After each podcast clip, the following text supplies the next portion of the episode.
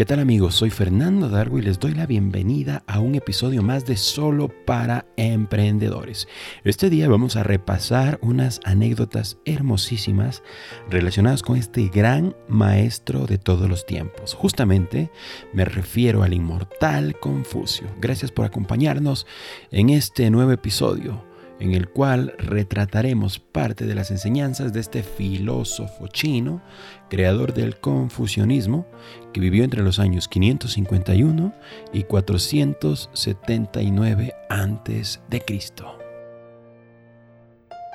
Confucio habla de los maestros y profesores. Poco se conoce sobre la vida del filósofo chino Confucio.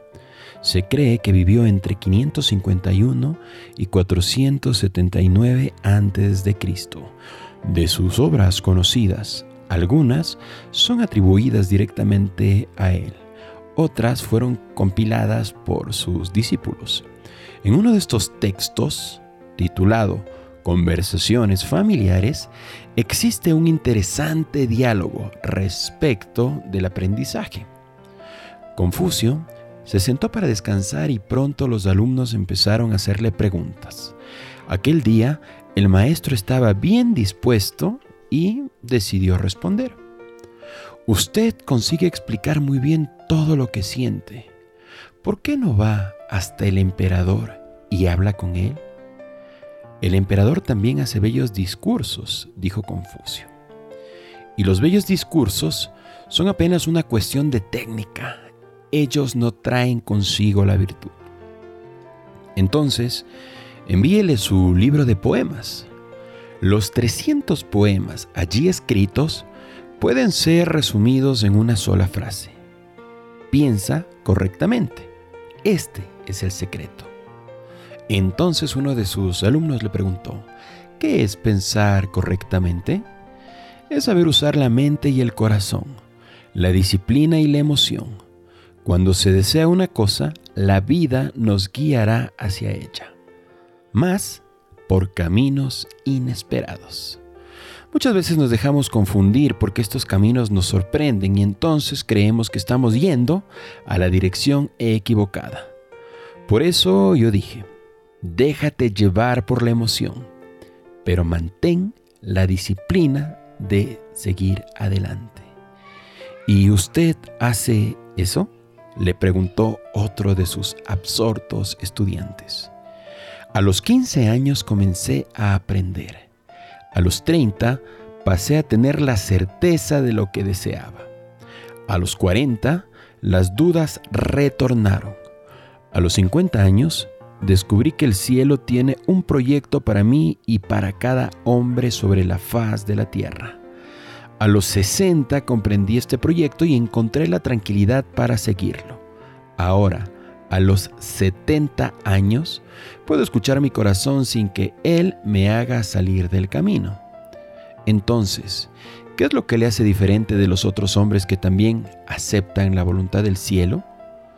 Yo procuro dividirla con vosotros.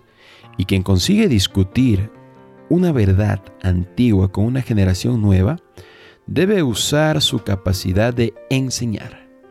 Esta es mi única cualidad, respondió Confucio, ser un buen profesor. Sin embargo, otro de sus estudiantes le preguntó, Maestro, ¿qué es un buen profesor? Ante esta pregunta, Confucio respondió, El que examina todo lo que enseña, las ideas antiguas no pueden esclavizar al hombre porque ellas se adaptan y adquieren nuevas formas. Entonces, tomemos la riqueza filosófica del pasado sin olvidar los desafíos que el mundo presente nos propone. ¿Qué es un buen alumno? Aquel que escucha lo que yo le digo, contestó Confucio, pero adapta mis enseñanzas a su vida y nunca las sigue al pie de la letra. Aquel que no busca un empleo, sino un trabajo que lo dignifica. Aquel que no busca ser notado, sino que busca hacer algo notable. ¿Qué les parece, queridos emprendedores, queridas emprendedoras, esta enseñanza tan importante del maestro para todos los tiempos, Confucio? Finalmente, debemos buscar nuestra pasión, pero seguirla seguirla con muchísima disciplina, seguirla de tal forma que nuestra pasión determine nuestra vida y nuestra vida sea enriquecida por nuestra pasión. Y si nuestra pasión se alinea con nuestro emprendimiento, entonces estamos por el camino correcto. Pero no se olviden, ser constantes es la clave del éxito y ser disciplinados el camino. Queridos emprendedores, queridas emprendedoras, gracias por haber escuchado esta anécdota para emprendedores fundamentada en las enseñanzas del gran maestro Confucio, un líder para emprendedores de todos los tiempos.